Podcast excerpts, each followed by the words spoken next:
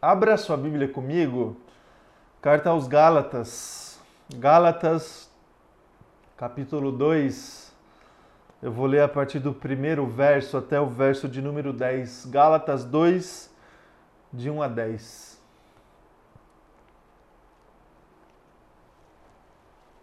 Acompanhe comigo a leitura do texto que diz assim: 14 anos depois, subi novamente a Jerusalém dessa vez com Barnabé, levando também Tito comigo. Fui para lá por causa de uma revelação e expus diante deles o evangelho que prego entre os gentios, fazendo-o, porém, em particular aos que pareciam mais influentes, para não correr ou ter corrido inutilmente. Mas nem mesmo Tito, que estava comigo, foi obrigado a circuncidar-se, apesar de ser grego. Essa questão foi levantada porque alguns falsos irmãos infiltraram-se em nosso meio para espionar a liberdade que temos em Cristo Jesus e nos reduzir à escravidão. Não nos submetemos a eles nem por um instante, para que a verdade do Evangelho permanecesse com vocês. Quanto aos que pareciam influentes, o que eram então não faz diferença para mim. Deus não julga pela aparência. Tais homens influentes não me acrescentaram nada. Ao contrário, reconheceram que a mim havia sido confiada a pregação do evangelho aos incircuncisos, assim como a Pedro aos circuncisos. Pois Deus que operou por meio de Pedro como apóstolo aos circuncisos, também operou por meu intermédio para com os gentios. Reconhecendo a graça que me fora concedida, Tiago, Pedro e João, tido como colunas, estenderam a mão direita a mim e a Barnabé em sinal de comunhão. Eles concordaram em que devíamos nos dirigir aos gentios e eles aos circuncisos. Somente pediram que nos lembrássemos dos pobres, o que me esforcei por fazer. Até aqui, vamos orar mais uma vez?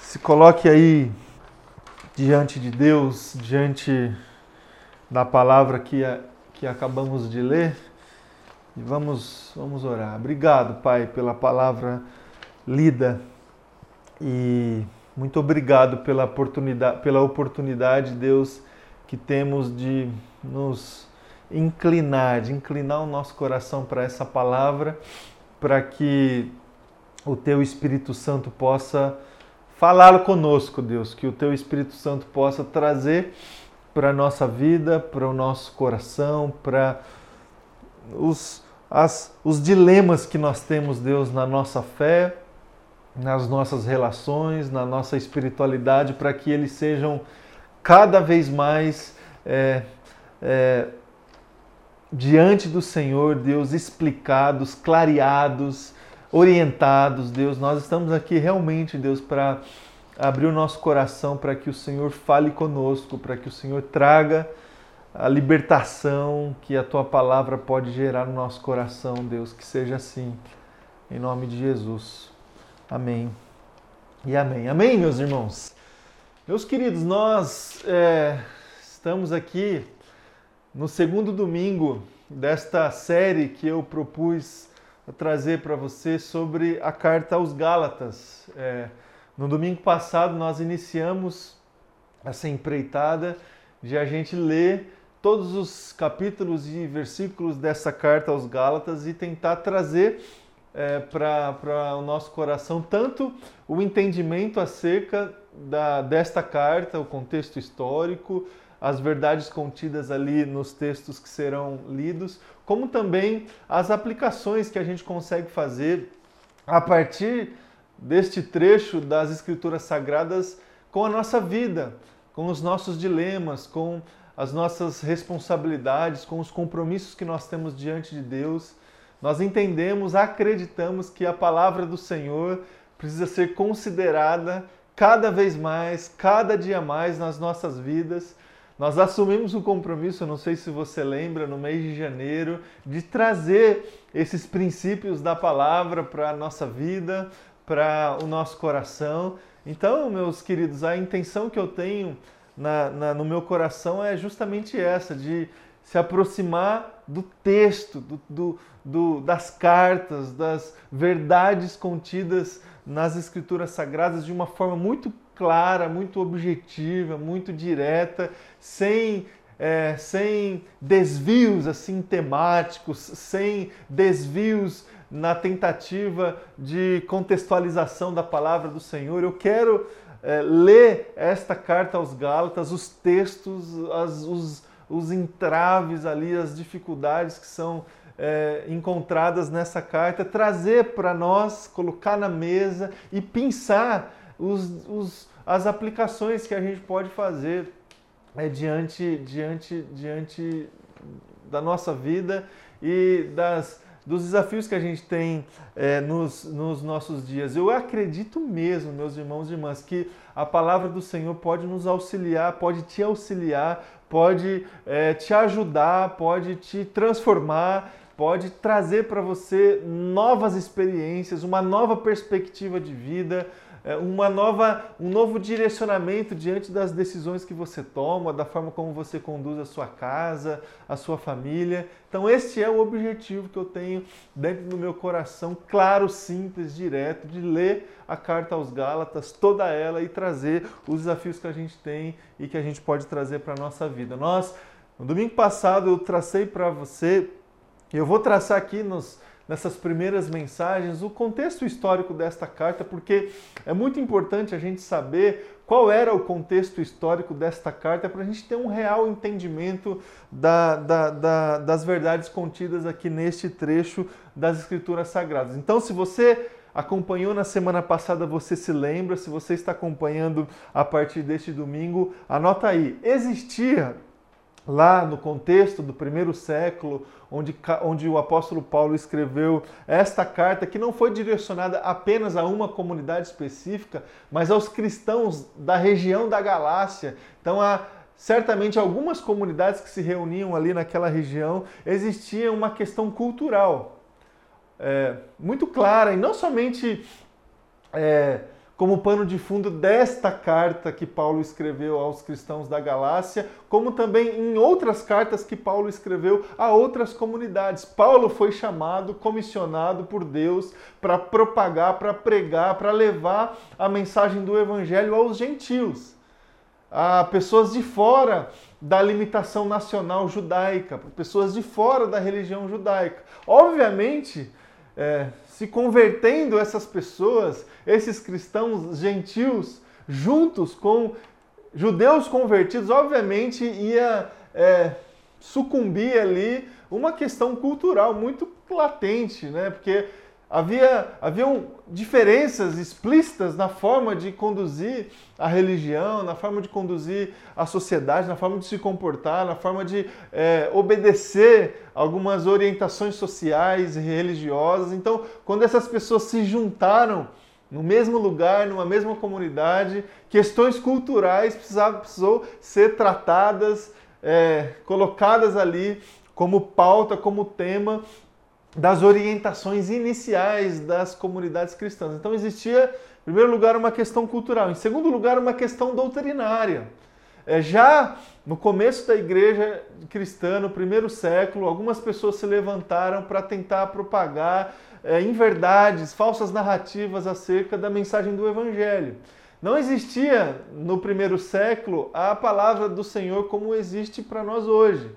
É, não existia a palavra de Deus organizada, é, os textos, a, a, lei antiga, a, a lei dos, dos, dos patriarcas, a, a, a lei dos profetas, toda essa construção literária que nós temos hoje na Bíblia, toda organizada, toda já é, é, é, distribuída em capítulos, em versículos, não existia no primeiro século. Existia uma tradição oral muito forte, escritos, muitos escritos existiam já nessa época e também muitas pessoas que se levantavam para deturpar, que traziam para as primeiras comunidades é, heresias, heresias influenciadas por outras correntes filosóficas que faziam parte é, do contexto histórico do primeiro século, especialmente correntes filosóficas da, da filosofia grega. Então, como pano de fundo também desta carta aos Gálatas, existia uma questão doutrinária que precisou ser tratada. Nós vimos no domingo passado, é, conversei aqui com você sobre o verdadeiro evangelho. Se Paulo precisou trazer para esses irmãos da região da Galácia uma palavra direcionada para é, é, expor qual era o verdadeiro evangelho, é porque existia outros evangelhos é, nesta época. Então, essa questão doutrinária fazia parte do contexto histórico. E uma terceira questão que existia ali e que fazia parte do contexto histórico da carta que Paulo escreveu aos, aos Gálatas é a prática da vida cristã, a vivência as, a dificuldade que as pessoas tinham de transformar a verdade, é, a verdade exposta do texto é, em, em ação, em prática, em mudança. A, a dificuldade que as pessoas tinham, e, e aí, tantos gentios que vinham de uma tradição, de, de um comportamento é, distante do verdadeiro evangelho, como também os gentios que é, gostariam de preservar ainda algumas práticas judaicas que já não cabiam mais naquilo que Jesus trouxe como verdade do Evangelho. Então, essa, esse distanciamento entre o Evangelho exposto e a vida é, vivida, digamos assim, foi também uma questão que é, precisou ser tratada nessas, nessas cartas que, que Paulo escreveu. Nós lemos, meus queridos, aqui o capítulo 2 do, do, da carta aos Gálatas, onde Paulo ele é, conta é, a experiência que ele teve é, em, em, na ida dele a Jerusalém. Paulo conta que ele 14 anos depois de uma visita que ele teve a Jerusalém, ele retorna para Jerusalém especificamente para conversar com Pedro, Tiago e João, na expectativa de alinhar algumas coisas que estavam no coração que tem a ver com esse contexto histórico que eu pintei aqui com você, mas ele vai a Jerusalém para ter um encontro com os apóstolos com os apóstolos que, pelo próprio apóstolo Paulo aqui, eram considerados colunas, colunas do cristianismo, colunas desse movimento inicial da igreja da, da igreja primitiva. Esse encontro que Paulo teve com os apóstolos, um encontro necessário, um encontro estratégico, um encontro para justamente colocar em cima da mesa este conflito cultural que existia entre judeus convertidos e entre gentios convertidos. E estrategicamente, Paulo leva com ele Timóteo, um grego convertido, não circuncidado, e ele leva na comitiva, digamos assim, até Jerusalém, justamente para é, provar, para é, colocar é, como, como testemunho da sua tese de propagação e do seu, do seu chamado de pregação do evangelho a, aos gentios.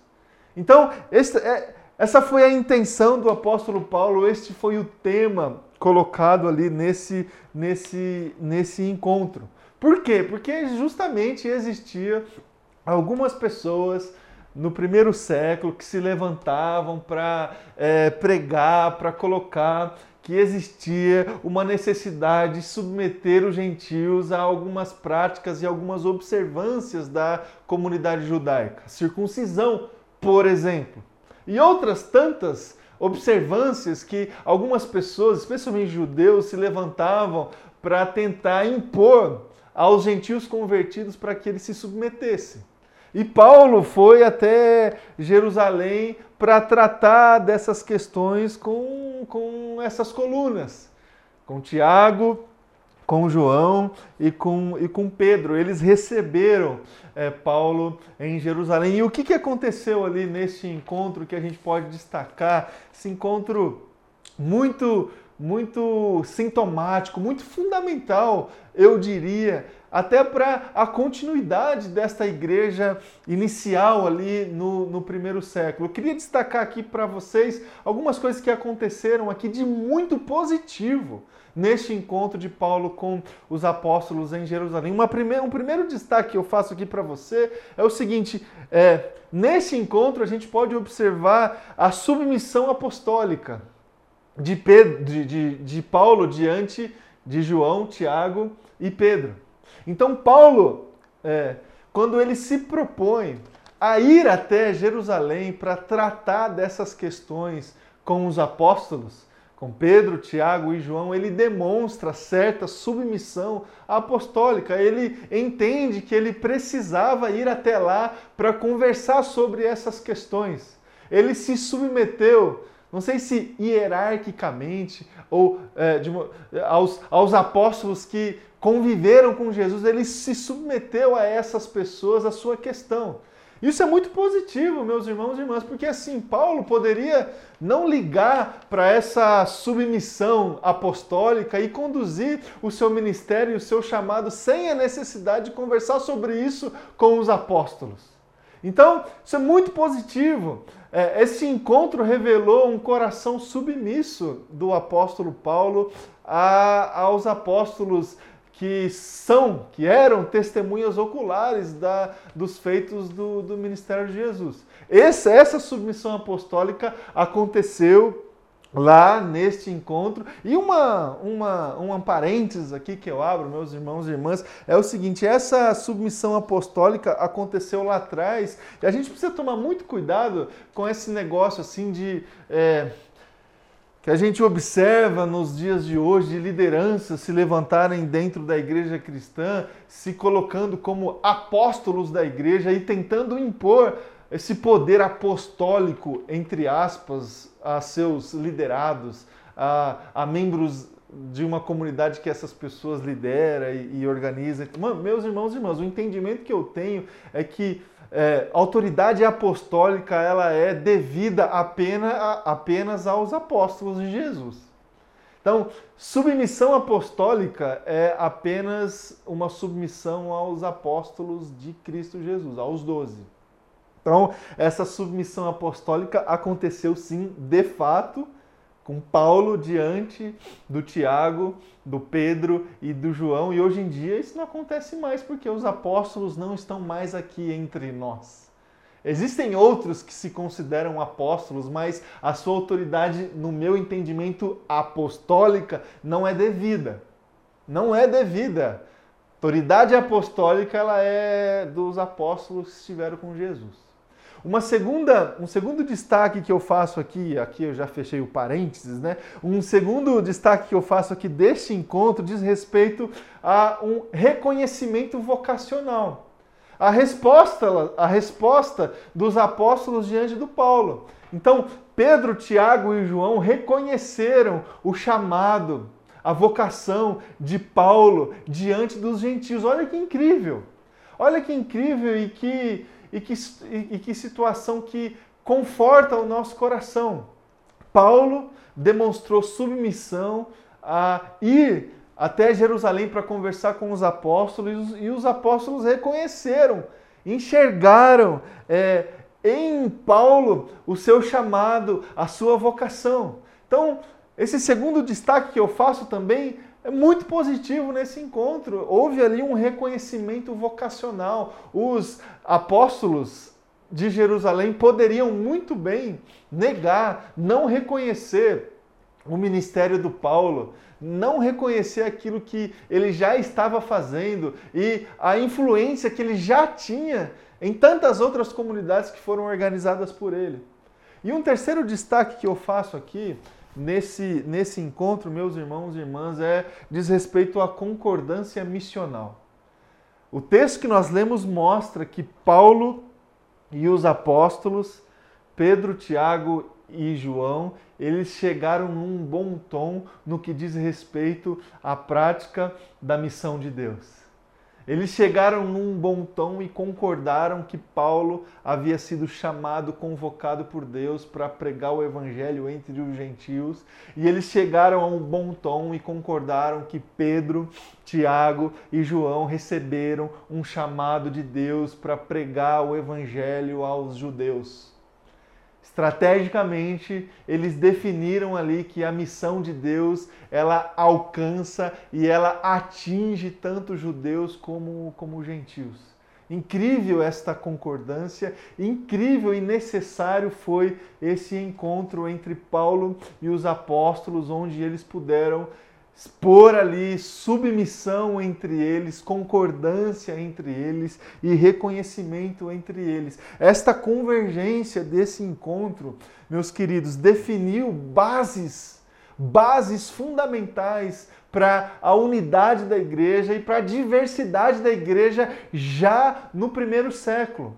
Imagine você se essas, esses fatores positivos é, ou imagine você se esta reunião e se esse encontro fosse conduzido de uma maneira completamente diferente. Imagine você se o, o, Paulo e os apóstolos não tivessem chegado ali num bom tom e numa concordância. Imagine você se houvesse uma divisão já no primeiro século, no início da igreja cristã, e Paulo caminhasse para um lado e os apóstolos caminhassem para um outro. Imagine as consequências negativas para a igreja, para a igreja que nós fazemos parte hoje, se essa reunião fosse conduzida de outra maneira. Então essa reunião ela foi necessária e ela sinaliza para nós desafios importantíssimos para a condução da nossa fé e da nossa vida em comunidade nos dias de hoje. A unidade na diversidade, a gente precisa ainda hoje olhar para bons exemplos, inclusive para este bom exemplo desse encontro que aconteceu lá em Jerusalém, para fincar essas bases da unidade e da diversidade, entender que a unidade na diversidade dentro da comunidade de Jesus é a chave para a gente desfrutar da liberdade que o Evangelho nos propõe. Liberdade. Só pessoas livres conseguem desfrutar de comunhão, de unidade, ainda que, ainda que diferentes, ainda que é, desfrutem de experiências diferentes diante de Deus, ainda que tenham necessidades diferentes. Só a liberdade nos coloca em condições de desfrutar desta unidade dentro da Igreja de Jesus Cristo. Só a liberdade do Evangelho pode colocar numa mesma mesa para conversar sobre missão, sobre estratégia de missão Paulo, Pedro, Tiago e João. Só a liberdade que o Evangelho nos propõe pode fazer com que o Evangelho chegue a pessoas distintas, a judeus, a gentios, a pessoas como eu e a pessoas como, como você. Este encontro de Paulo com os apóstolos nos mostra uma saída para os conflitos contemporâneos que nós temos dentro e fora das comunidades de fé. Eu vou repetir. Esse encontro do, do apóstolo Paulo com Pedro, Tiago e João nos apresenta uma saída, uma solução, um norte para conflitos contemporâneos que nós estamos lidando dentro das comunidades de fé e fora das comunidades de fé. Você sabe disso e você conhece esses conflitos. Estão fazendo parte das nossas vidas, meus irmãos e irmãs. Conflitos que têm a ver com polarizações. Nós vivemos hoje num mundo completamente polarizado. E aqui eu falo no campo político, Aqui eu falo no campo ideológico, aqui eu falo no campo religioso. Nós estamos vivendo um derby, sabe, um clássico de futebol o tempo todo, onde as pessoas estão sendo pressionadas a tomar partido o tempo todo. De que lado você está? Você concorda com quem? Você está do lado direito ou do lado esquerdo? Nós somos pressionados o tempo todo a tomar partido diante de todo tipo de assunto e diante de todo tipo de embate, de dilema que é colocado diante de nós pela nossa sociedade, pelos meios de comunicação, pelas redes sociais. Nós vivemos num mundo completamente polarizado, um dilema. Este dilema está diante de nós. Qual é a saída? Qual é a solução? A gente continuar brigando, discutindo, se distanciando cada vez mais dentro das comunidades de fé, dentro das famílias, dentro de tantas outras comunidades que nós fazemos parte. Será essa mesmo a solução, meu irmão e minha irmã? A gente continuar cultivando, alimentando esta polarização social que se implantou na nossa sociedade já há algum tempo. Vivemos e você sabe disso, certa pressão para uma padronização de comportamento. Padronização de comportamento, isso já acontece há algum tempo e ainda permanece nos dias de hoje. Dentro e fora das comunidades de fé, somos pressionados o tempo todo a ter o mesmo padrão de reação, de comportamento, de conversa de estilo de vida, de aparência. Parece que nós estamos sendo é, forçados a ser o mesmo, ter a mesma posição, a, a, mesma aparência, a mesma, a mesma tendência, os mesmos temperamentos, a mesma capacidade de lidar com a situação adversa das outras pessoas. Padronização de comportamento. Isso acontece, isso é muito bem identificado nas novas gerações, porque assim, eles estão aprendendo muitas coisas, mas eu falo para você que isso acontece com todas as gerações. Somos pressionados o tempo todo a, a, a esse tipo de situação, de padronização de comportamento.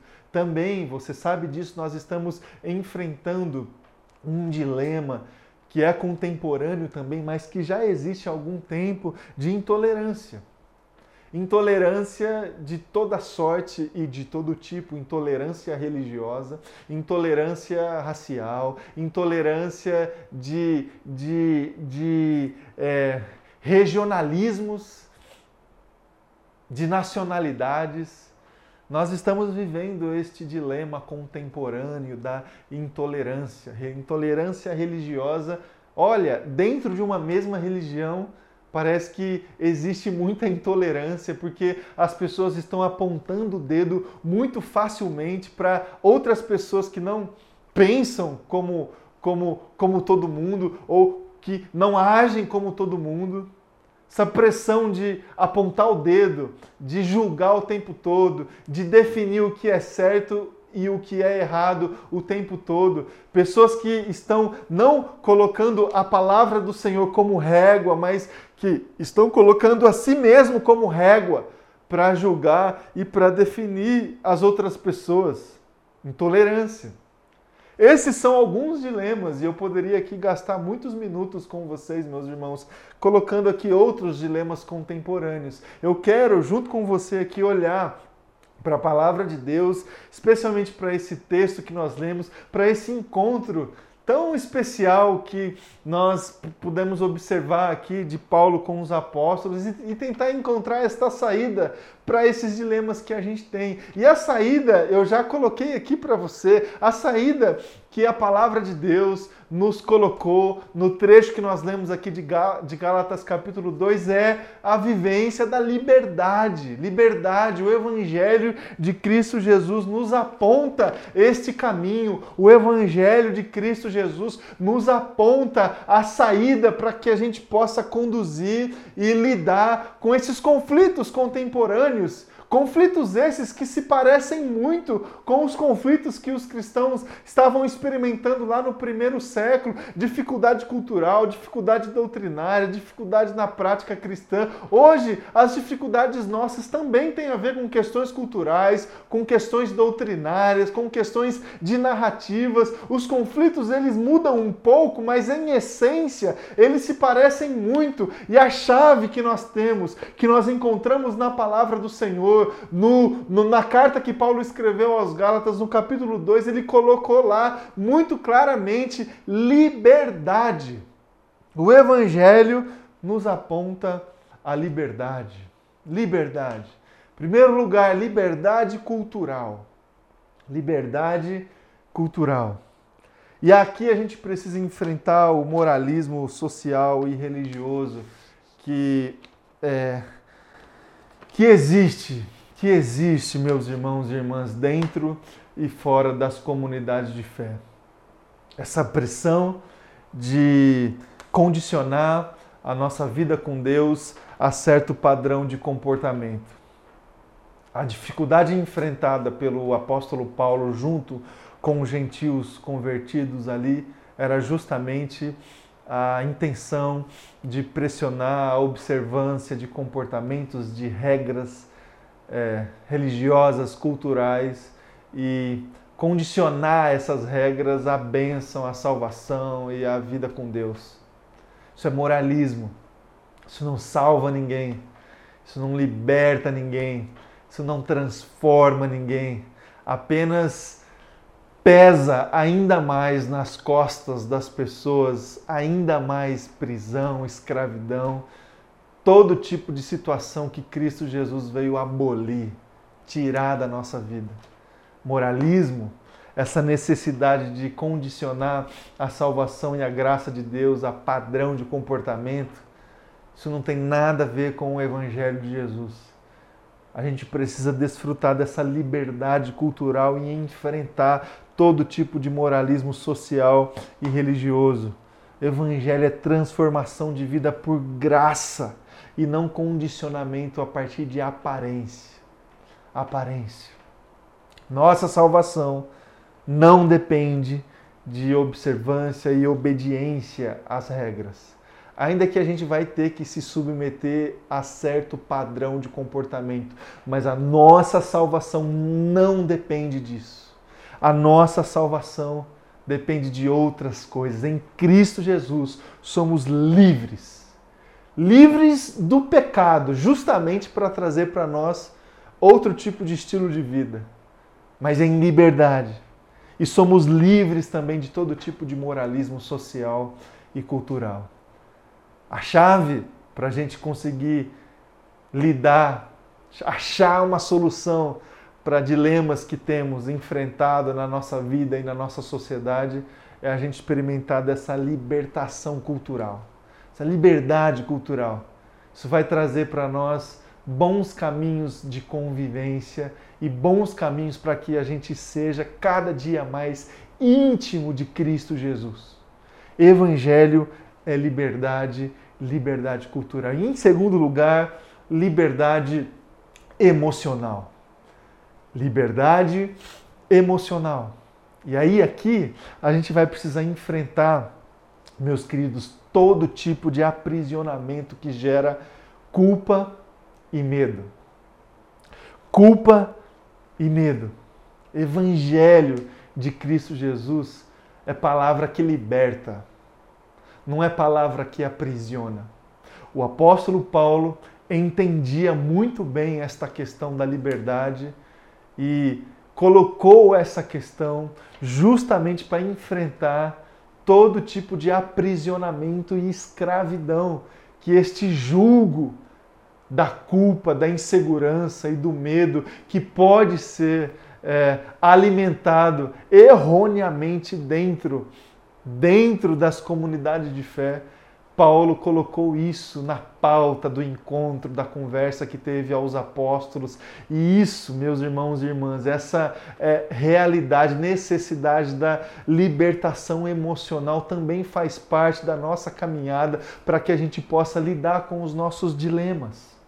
Evangelho é vida que liberta, é vida que liberta por graça e não condicionamento que julga as pessoas. E quando julga, aprisiona. E quando julga, escraviza. E quando julga, coloca culpa e coloca medo. A nossa salvação, a nossa salvação não aprisiona a nossa alma, mas a liberta. Em Cristo Jesus, o verdadeiro amor lança fora todo tipo de medo, de insegurança e de culpa. Meu irmão e minha irmã, se coloque diante de Jesus essa manhã. Se coloque diante do Evangelho de Jesus essa manhã. E abra o seu coração para que você possa viver na sua vida essa liberdade. Liberdade. Evangelho de Jesus Cristo nos leva à liberdade. Liberdade cultural. Nós não nós não estamos submetidos a moralismos, moralismos sociais, religiosos e culturais. Em Cristo Jesus nós somos livres, livres do pecado e livre, livres de todo tipo de moralismo. Nós não precisamos, meus irmãos e irmãs, nos submeter a culpas, inseguranças e medos. Em Cristo Jesus, o verdadeiro amor de Deus lança fora do nosso coração todo medo, toda culpa e toda insegurança. Que essa liberdade te alcance essa manhã, é o desejo que eu tenho do meu coração. Vamos orar. Se coloque aí agora diante de Deus, se coloque diante do nosso Pai.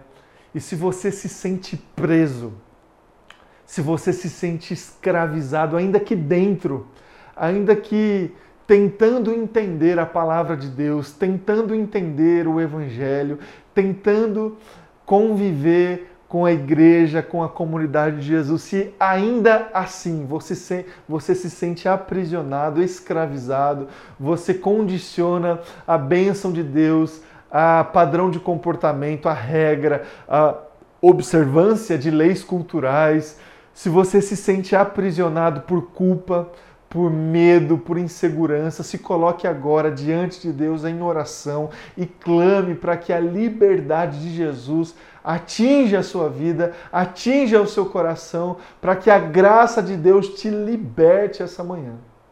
Vamos orar, se coloque diante de Deus. Se você quiser se ajoelhar aí na presença do, do, do, do nosso Deus, faça isso, vamos orar. Senhor Deus Pai, nós nos submetemos diante do Senhor, nós colocamos a nossa vida, o nosso coração na Sua presença e clamamos